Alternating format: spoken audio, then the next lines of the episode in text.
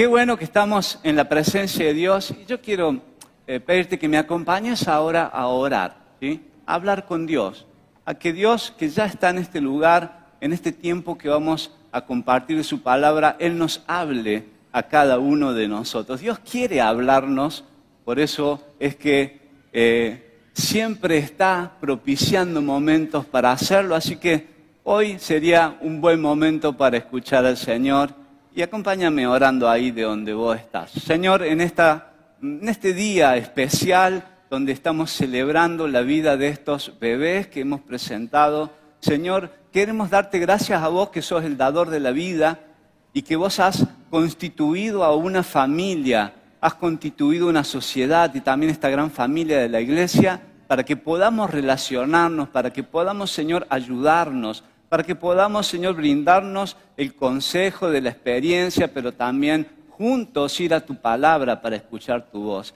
Así que en esta hora, Señor, hablanos, queremos en quietud, en calma, poder recibir y escuchar tu palabra. Así que aquietar nuestros corazones, queremos desechar todo pensamiento, aún el cansancio del fin de semana o de las preocupaciones que podamos tener, las dejamos a un lado para que podamos estar atentos a tu voz. Señor, gracias, porque vos estás acá en medio de nosotros. No somos una simple reunión, estamos congregados en tu nombre y vos estás en medio de nosotros. Te damos gracias en el nombre de Jesús. Amén y amén. Amén. Muy bien. Dios quiere que nosotros podamos discernir los tiempos en que vivimos que podemos darnos cuenta cuál es la sociedad y las cosas que nos están rodeando en nuestra sociedad. ¿Para qué? Para que podamos nosotros saber cómo comportarnos y qué cosas hacer en medio de esta sociedad.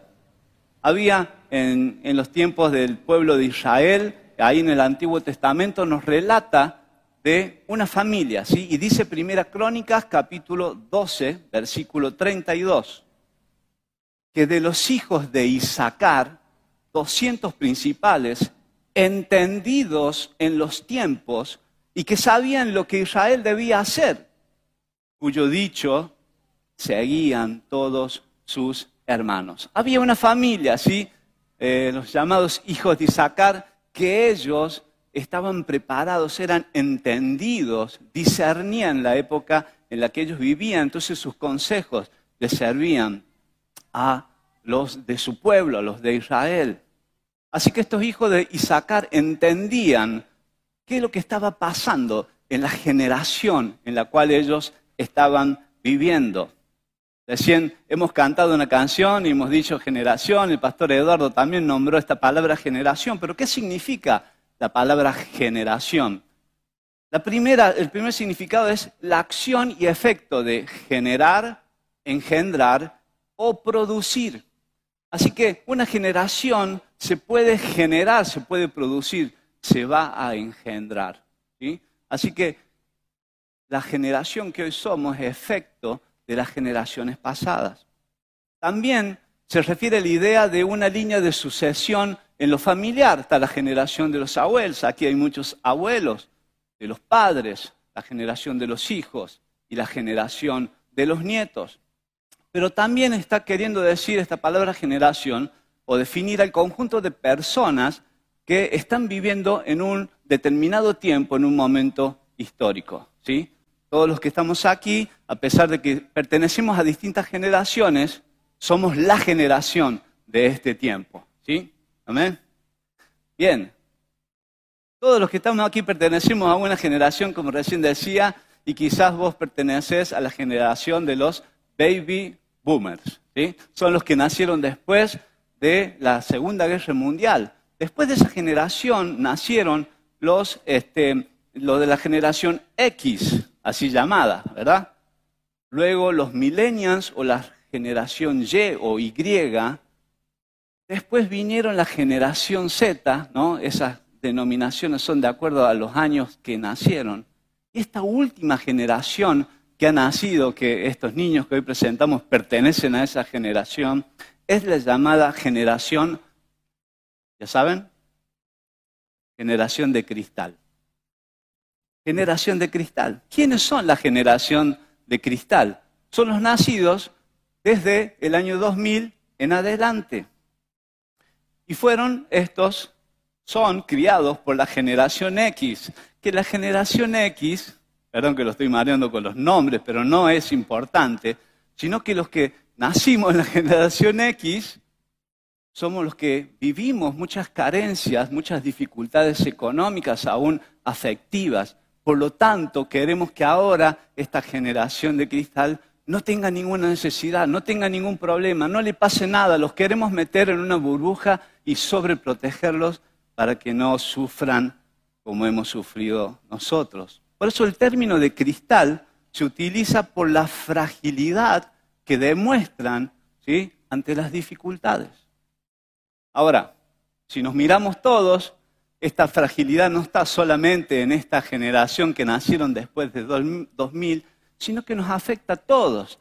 Hoy en la sociedad, en esta generación, estamos sufriendo estas fragilidades y, y nos están contagiando de alguna manera, impuestos por lo que sucede en la sociedad. ¿Cuáles son algunas de las características de esta generación, ¿sí? la generación de cristal? Esto está basado en estudios realizados por profesionales, ¿no? Y ellos dicen que son frágiles porque son sobreprotegidos. ¿Mm? Como hay una fuerza exterior que los sobreprotege, por ellos mismos no pueden salir adelante y son frágiles. También son frágiles por la poca autoridad ejercida de los padres sobre ellos, que no están ayudándolos ¿sí? a encaminarse. También por el poco interés por la lectura y por la cultura. Hay mucho videíto, ¿sí? mucha pantalla, pero poca lectura. También porque tienen una baja autoestima y necesitan reconocimiento constante. Voy tirando algunas, no son todas, tampoco son todas malas. Y hace un poquito de ruido acá, pero que se vaya. Muy bien.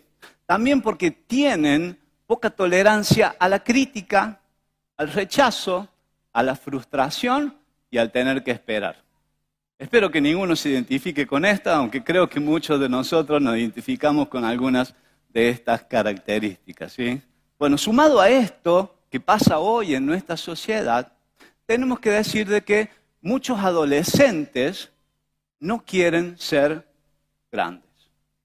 Muchos adolescentes no quieren ser grandes, al tiempo que muchos adultos quieren ser adolescentes. Así que estamos en medio de una sociedad adulta que se adolescentiza. Que tiene que ser gente madura, quiere ser más joven. Así que cuando yo era niño me acuerdo que nos preguntaban, ¿qué quieres ser cuando seas grande? Bueno, hoy ya no se pregunta eso, hoy se pregunta, ¿quieres ser grande? ¿Quieres ser adulto, maduro, responsable? Hoy ser adulto ha dejado de ser un ideal para las nuevas generaciones. Nadie quiere serlo, sino que los mismos adultos niegan su condición y aspiran a tener un estilo de vida adolescente. No sé si te está pasando o si conoces a alguien, seguramente conoces a alguien, pero esto es lo que la sociedad en esta generación está queriéndonos imponer a todos nosotros. Por eso es que los adolescentes se frustran con facilidad. Chocan con la realidad y se frustran. Eh, ¿Pero por qué? Porque no tienen recursos del carácter para poder enfrentar esas situaciones, esas dificultades. Y por esta baja tolerancia a las frustraciones es que hoy en día son muy propensos a la depresión. No sé si es una palabra que has escuchado, pero yo la vengo escuchando mucho en este tiempo. Esta generación hay depresión como nunca antes en la historia de la humanidad. Y esta depresión viene ligada a este estilo sociedad. Así que nosotros somos los adultos los que debemos ayudar a los niños y adolescentes de esta generación a desarrollar los mecanismos del carácter, de supervivencia, para que ellos puedan enfrentar estas situaciones Para ello nosotros los adultos necesitamos haber desarrollado también esas, esas habilidades del carácter que nos ayudan a enfrentar las dificultades. Así que espero que me hayas seguido hasta acá porque todo esto es información y yo ahora quiero hablarte de lo que dice la palabra de Dios eh, bajo el título Formando una nueva generación. Formando una nueva generación. Así que qué bueno que hoy estos cinco matrimonios han presentado sus hijos y bebés aquí, porque cada uno de ellos tiene un propósito, un plan eterno en Dios para cumplir. Cada uno de ellos Dios los ha diseñado desde antes de formarlo en el vientre de su madre. ¿Para qué? Para que cumplan un plan perfecto. Así que eh, Dios está en el asunto y Dios quiere que estos niños no sean los niños de cristal, sino que ellos sean hijos de Dios firmes y convencidos de lo que Dios quiere para sus vidas. Para ellos los que somos papás, los que somos abuelos, los tíos, toda la familia tenemos un papel importante en esta formación de esta nueva generación. ¿sí? Así que yo quiero hablarte, si bien voy hablando a algunos papás, también es para cada uno de nosotros en esta participación que Dios quiere darnos en formar una nueva generación. Así que veamos algunas cosas juntos de lo que podemos hacer para formar esta nueva generación. ¿Están conmigo? ¿Sí? Ok. Bien, lo primero es que debemos establecer límites. Ah, ya se va a poner medio pesada la cosa. ya empezamos mal. Establecer límites. Una de las características de esta generación de cristal es que están sobreprotegidos. No se les puede decir que no. Parece que los que gobiernan la casa y mandan son los niños. El papá dice que no y, no hay poder de Dios de que el niño obedezca, ¿no? Pero esto está metido en la sociedad y también lo tenemos en nuestra casa. A mí me enseñaron cuando era niño que el no es no. ¿Está bien, no? No es no. Pero para lograr eso necesitamos enseñárselo a los niños. Un niño de un año ya tiene capacidad de aprender esto. Quizás no tiene la capacidad de que le pueda entender por qué el no. Quizás cuando son adolescentes, que donde también tenemos que mantener el no, ellos le debemos explicar el por qué no. Pero cuando son niños necesitamos enseñarles el no. De hecho, la psicología, la primera etapa del desarrollo de la niñez, habla de la etapa del no. ¿sí? Muchos de acá seguramente lo conocen. Así que por lo tanto, el primer límite que necesitamos poner a nuestros hijos es el no. Muchas cosas serán que sí. Ahora, por ejemplo, no tocar el enchufe, no meter nada dentro del enchufe, ¿no? Algo que, los chicos siempre descargan, quieren meter algo en el huequito. No tocar el horno cuando está caliente, es no. No agarrar, no sé, el cuchillo, el tenedor en la casa. No tirarle los juguetes en la cara a algún hermanito, a un amigo, no sé, etcétera. Muchas cosas que el no marcan un límite. ¿Para qué? Para proteger la integridad del niño. Pero no solamente para proteger la integridad del niño, sino para que el niño desde pequeño aprenda que el no es un límite y que eso debe ser resguardado para qué? Para que nosotros podamos mantener el respeto hacia los demás. Pero antes de ir a eso, que es la segunda parte, la Biblia nos habla en Mateo 5:37 de que tú sí sea sí, tú no sea no. Que seamos firmes. ¿sí? Yo he escuchado muchas veces, y creo que alguna vez lo he hecho como padre, de decirle, no, esto no, no toques, no te voy a dar, ¿no? Pero como insistió tres veces, a la cuarta vez me cansó y dije, bueno, sí. Eso no es no. Si vamos a decir no, no, y después decimos sí, no estamos siendo firmes en eso. Estamos cambiando el no por el sí. Así que debemos mantenerlo y ser firmes. El segundo límite le decía que hay que establecer es el respeto a los demás. Y esto lo tenemos que enseñar a nuestros hijos. Respetar a los demás, el espacio de los demás, el tiempo de los demás, Qué lindo es cuando uno llega a una casa hay un niño pequeño, no un bebé, porque el bebé por ahí no se cuenta, pero un niño pequeño que saluda, te saluda cuando llegas. Qué hermoso, qué bueno, qué bueno. Tenemos ahí nuestra sobrinita que vive al frente de casa y cada vez que pasamos por la escalera dice, hola, hola. Ella saluda de chiquita, pero qué lindo que es cuando eso se, es una, demostración de respeto o cuando algo, alguien, eh, vamos a alguna casa, nuestros hijos también saludan. Eh, no estar hablando cuando los mayores están hablando, no poder enseñarle eso también a nuestros hijos pequeños para poder respetar lo que otros están diciendo. No estar haciendo ruido cuando se necesita silencio. Por ejemplo, en esta reunión, que podamos mantener los niños en calma, en quietud, para que podamos escuchar, pero también para que no molestemos al que esté al lado. Entonces, hay que enseñar el respeto hacia los demás. Pero también necesitamos enseñar respeto a las autoridades. Oh, está poniendo cada vez más difícil. Enseñarle respeto a las autoridades. Había una vez escuché una noticia de una mamá que fue a la escuela, y no voy a decir lo que hizo, pero sí se peleó con la profesora de su hijo porque le había puesto un 1 de calificación. Pero resulta que fue a defender su hijo cuando su hijo sacó esa nota porque no había estudiado. Sobreprotegemos, pero a la vez enseñamos de que la autoridad no hay que respetarla. Y eso está mal. Necesitamos nosotros enseñar a nuestros hijos. Enseñar estos límites a nuestros hijos va a hacer de que ellos sean niños, adolescentes, jóvenes sabios. Amén. Gracias. Pero también estos límites deben estar en nuestra vida. También como papás, como adultos, deben ser límites que nosotros debemos seguir estableciendo en nuestras vidas. Si el no es no, tiene que ser no. Si yo dije que voy, voy. Si dije que no voy, no voy. Si dije que lo hago, lo hago. Si dije que no lo hago, no lo hago.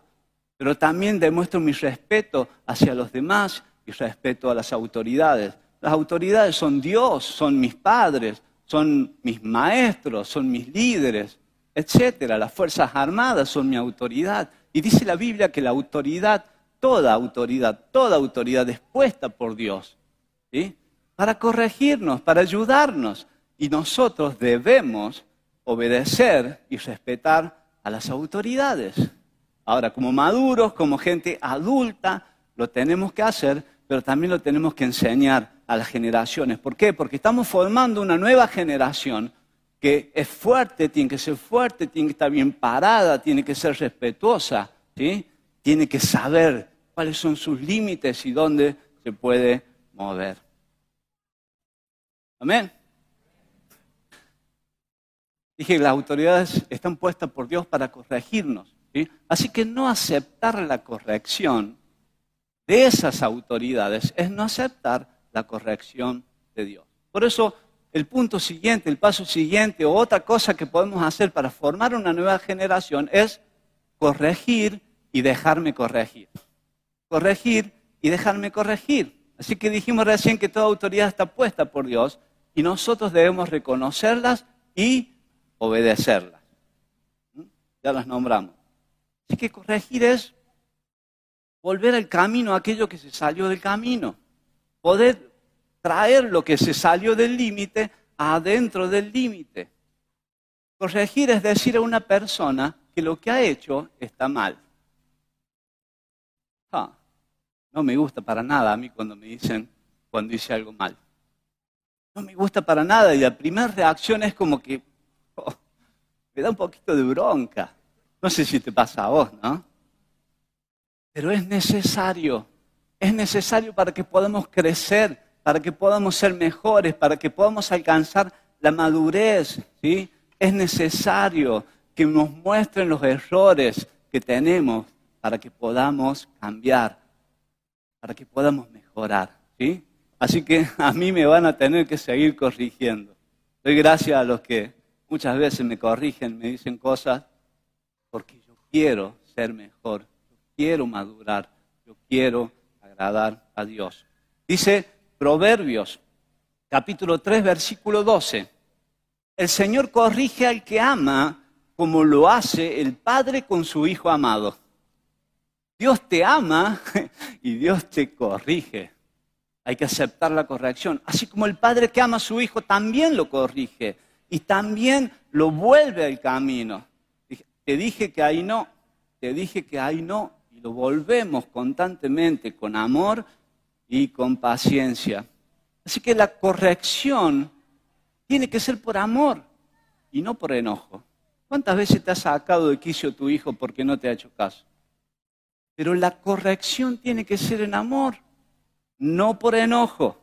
No esperes estar cansado de que tu hijo no te obedezca para recién poder corregirlo. Corregirlo en amor, cuando estás a tiempo.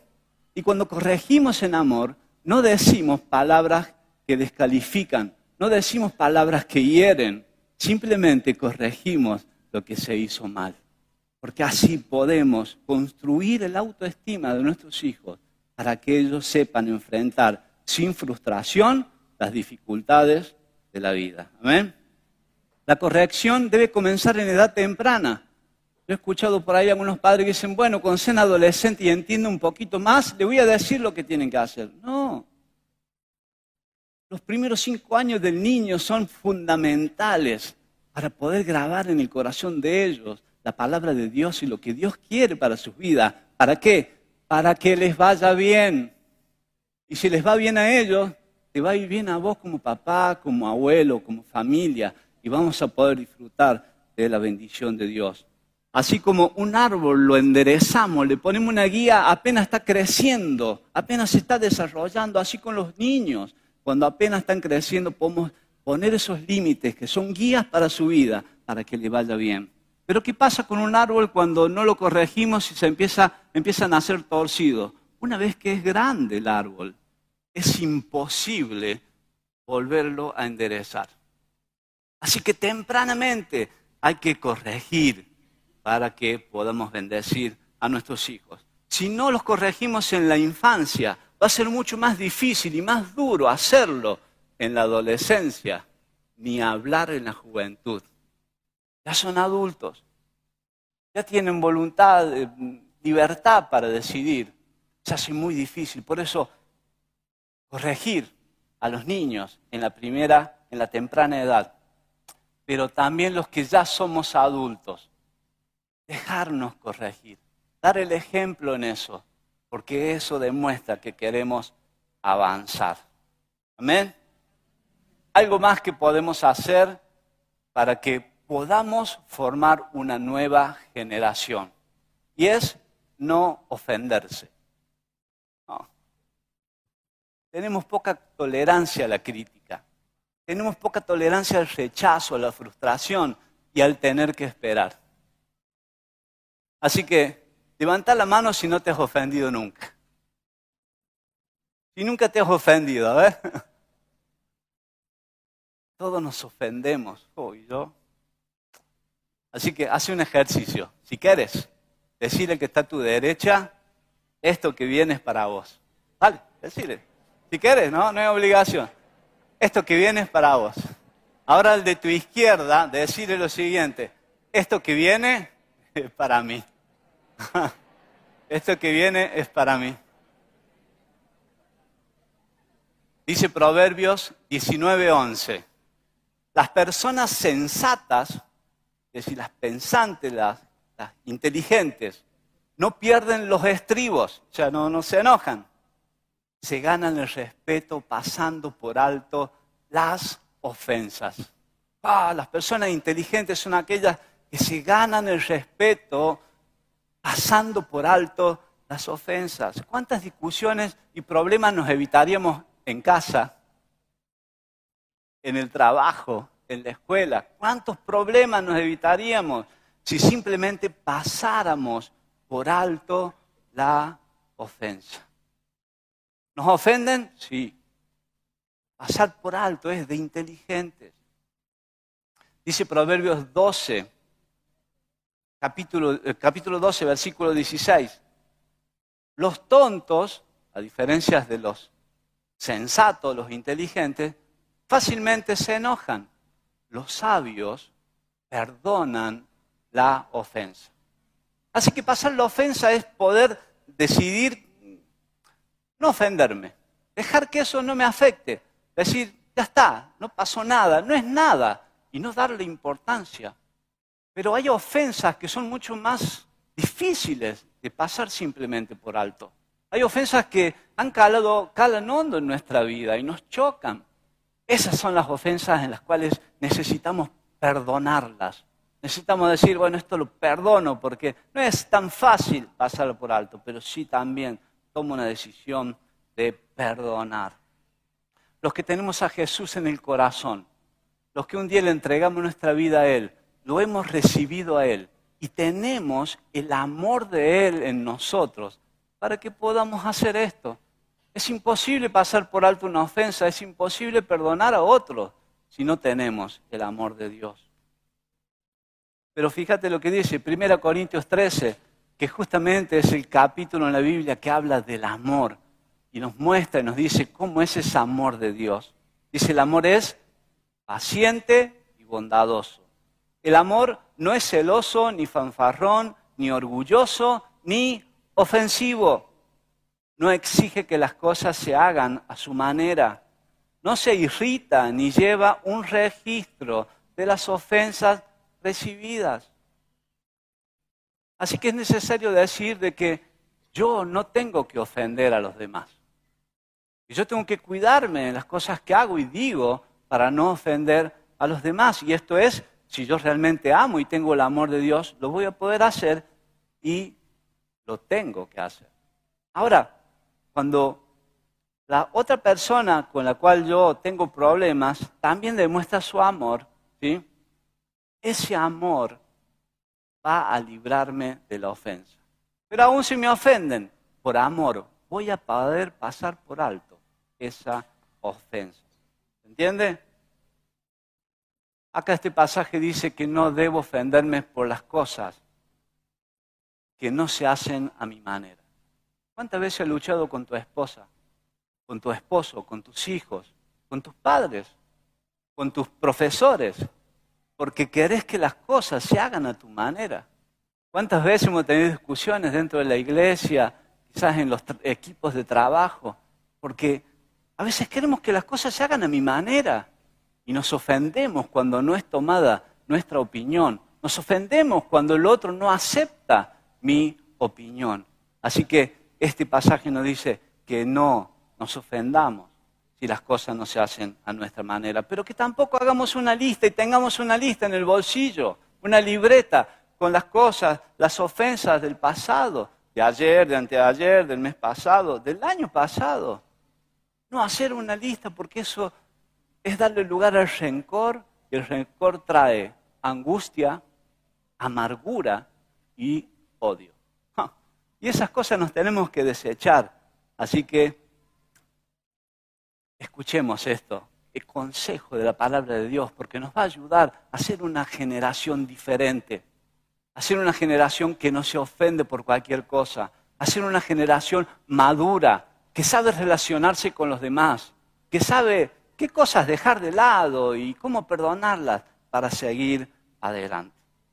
Lo último que podemos hacer, seguramente podemos hacer más cosas, pero esto que quiero compartirles hoy es que para poder formar una nueva generación necesitamos ser maduros. Necesitamos ser maduros, tenemos que madurar. Así que en medio de esta sociedad adolescentizada que quiere no ser maduro, que quiere mm, vivir sin responsabilidades, este, muchos de ellos, muchos quizás de los que están aquí, no quieren ser adultos. ¿sí? no quieren madurar y no quieren ser responsables. Hay una frase de un atleta que se llama Chili Davis, pero es muy nombrado por muchas personas, dice, envejecer es obligatorio. Presta atención, bueno, va a salir ahí la frase. Envejecer es obligatorio, es casi natural, diría yo, porque no te queda otra. Los años vienen y no los podés frenar. Así que envejecer es obligatorio, madurar es opcional. Madurar depende de tu decisión Depende de cómo vos ves la vida y cómo querés ver el futuro de tu vida, de tu familia y de tu generación. Así que se puede ser adulto y no maduro. ¿sí? ¿Cuántos adultos hay acá? Hay muchos más adultos, ¿sí? ¿Cuántos maduros? ¿Cuántos maduros? Aquel que es maduro es el que ha aprendido a obedecer a Dios, el que ha aprendido también a establecerse emocionalmente y también ha aprendido a mantener buenas relaciones, muy buenas relaciones. Voy a pedir a Andrés si puede subir el teclado, ya estoy casi terminando. Hay un versículo más que quiero leer ahí en Hebreos capítulo 6, versículo 1. Dice así, esta es la primera parte del versículo. Por eso, sigamos aprendiendo más y más hasta que lleguemos a ser cristianos maduros. ¿Qué tenemos que hacer para ser cristianos maduros? Aprender más y más. ¿Y qué tenemos que aprender? Lo que Dios nos dice en su palabra.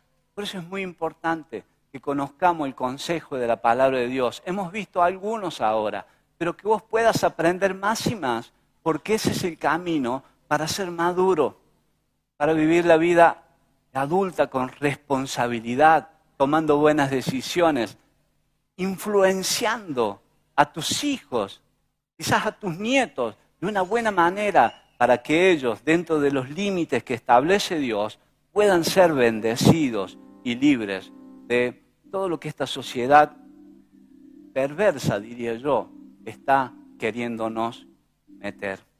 Así que aprender más de la palabra de Dios y sus mandamientos para ponerlos en práctica. No solamente aprenderlos, sino practicarlos en nuestra vida. Eso nos va a librar, eso nos va a ayudar, nos va a marcar el camino para que no nos desviemos. Si nuestros hijos ven a papá y a mamá que son maduros, que pueden enfrentar con, con esa madurez las dificultades de la vida, ellos naturalmente van a ver eso, lo van a aprender y van a anhelar también ser adultos, maduros. Así que es tarea de la familia, es tarea de nosotros que podemos ayudarlos.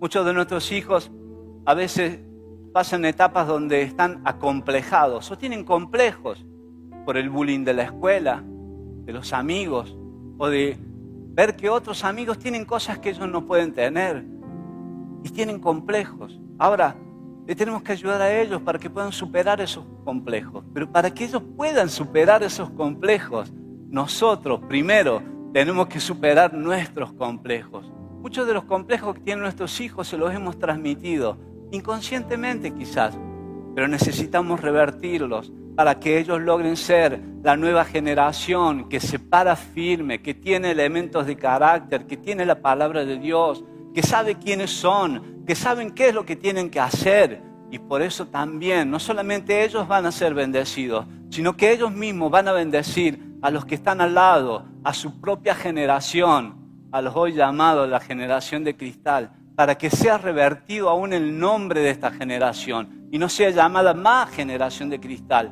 para que tus hijos puedan, guiados por vos, afectar a tal punto a esta generación que tengan que cambiarle el nombre. Amén.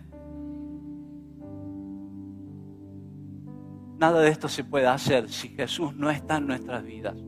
Nada de esto podemos hacer si Jesús está en nuestras familias. Y el otro día, tristemente, escuchaba una hermana de nuestra congregación que hoy está acá, una amiga de ella, uno de sus hijos casado y separado. Tiene una nietita de cinco años esta nietita, no sé cómo se llama, pero le vamos a poner un nombre, Emma.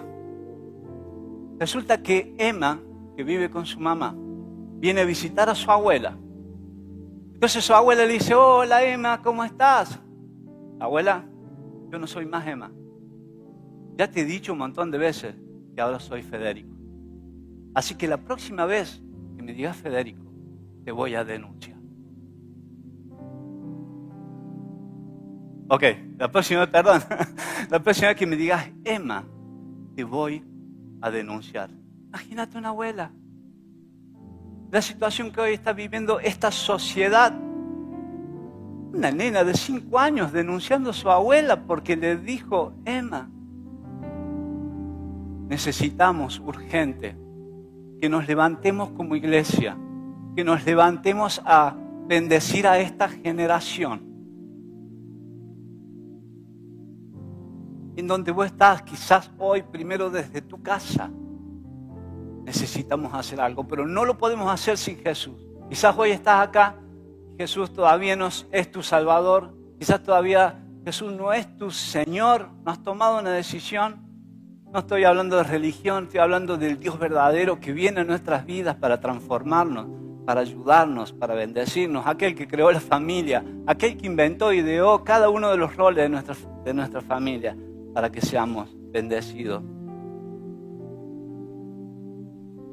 Necesitas a Jesús en tu corazón. Necesitas a Jesús en tu vida. Dice el libro de Juan, capítulo 3, versículo 16, de tal manera amó Dios al mundo. Y permitime que le pueda decir, de tal manera amó Dios a esta generación que dio a su único hijo, a Jesús, a morir en una cruz, para que todo aquel que en él crea, dice, no se pierda, mas tenga vida eterna. Esta generación está perdida. Y si no tenés a Cristo en tu vida, estás perdido. Porque Jesús es el que le da sentido a tu vida. Por eso es que en esta oportunidad quiero darte este espacio para que puedas decidir por Él. Si no lo has hecho nunca, invítalo. Es simple. Dios no te está pidiendo que cambies como el primer paso. Lo que Dios te está pidiendo es que abras tu vida y le digas a Él que sea tu Señor y Salvador. Si así lo querés hacer, si en esta hora estás sintiendo la necesidad porque sentís que Él puede venir y transformar tu vida. Ora conmigo, ahí donde estás, cerrá tus ojos y ahí en tu mente o quizás con voz bajita puedes decirle, Dios, en este día quiero entregarme a vos, pero también quiero abrir mi corazón, mi vida a vos, para que vengas y seas mi Señor, seas mi Salvador. También entiendo que necesito que perdones mis pecados para que yo pueda ahora recibirte, pueda ser un hijo tuyo, una hija tuya y también empezar a caminar en esta generación, pero con vos en, mi vida, con vos Señor a mi lado, en esta generación donde soy bombardeado, pero que con vos tengo seguridad y protección, pero que también con vos voy a poder afectar de una manera gloriosa a esta nueva generación. Yo te recibo como mi Señor y Salvador en el nombre de Jesús. Amén. Amén. Amén. Gloria a Dios. Si así lo has hecho en esta mañana, por favor, si estás ahí, quieres hacerme una seña con una mano eh, para saber que has tomado esta decisión por Jesús. Háceme así, yo estar mirando desde aquí. Si esta ha sido tu decisión en esta mañana, Dios viene a tu vida hoy, Dios viene, transforma, ¿Hay alguno que hoy ha recibido a Jesús en su corazón, que lo ha invitado por primera vez? De alguien que hoy le ha dicho, Señor, vení, vení a mi vida, vení a mi vida. Gloria a Dios. Amén. Termino con esto, iglesia. Si quieres ponerte de pie conmigo, de manera de conclusión. También escuché de pequeño que la familia es la base de la sociedad. Así que si tenemos buenas familias, tenemos una buena sociedad. Pero también la familia es la base de la iglesia. Así que si tu familia, hermano, hermana, está bien constituida, está ahí eh, trabajada por vos, tu, tu esposa o tu esposo, pero también con la presencia de Dios en tu casa, esa familia es la base de la iglesia. Así que lo que pasa en tu casa, pasa en la iglesia. Lo que pasa en tu casa, pasa en la sociedad. Así que ánimo, ánimo. Dios está con vos, Dios quiere ayudarte, Dios te ha dado todas las herramientas para que puedas hacerlo. Dios quiere transformar esta generación, lo puede hacer con vos, con tu familia, con tus hijos. Ellos mismos pueden llegar mucho más lejos, pueden ser mucho más maduros que nosotros. Ellos mismos, acompañados por nosotros, pueden alcanzar hasta el mundo entero con la palabra de Dios, con la presencia de Dios. Así que ánimo, porque lo que pasa en tu casa va a pasar en la sociedad. Amén. Levanta tus manos ahí ora conmigo. Señor, en este día queremos ser parte de lo que estás haciendo en medio de esta generación.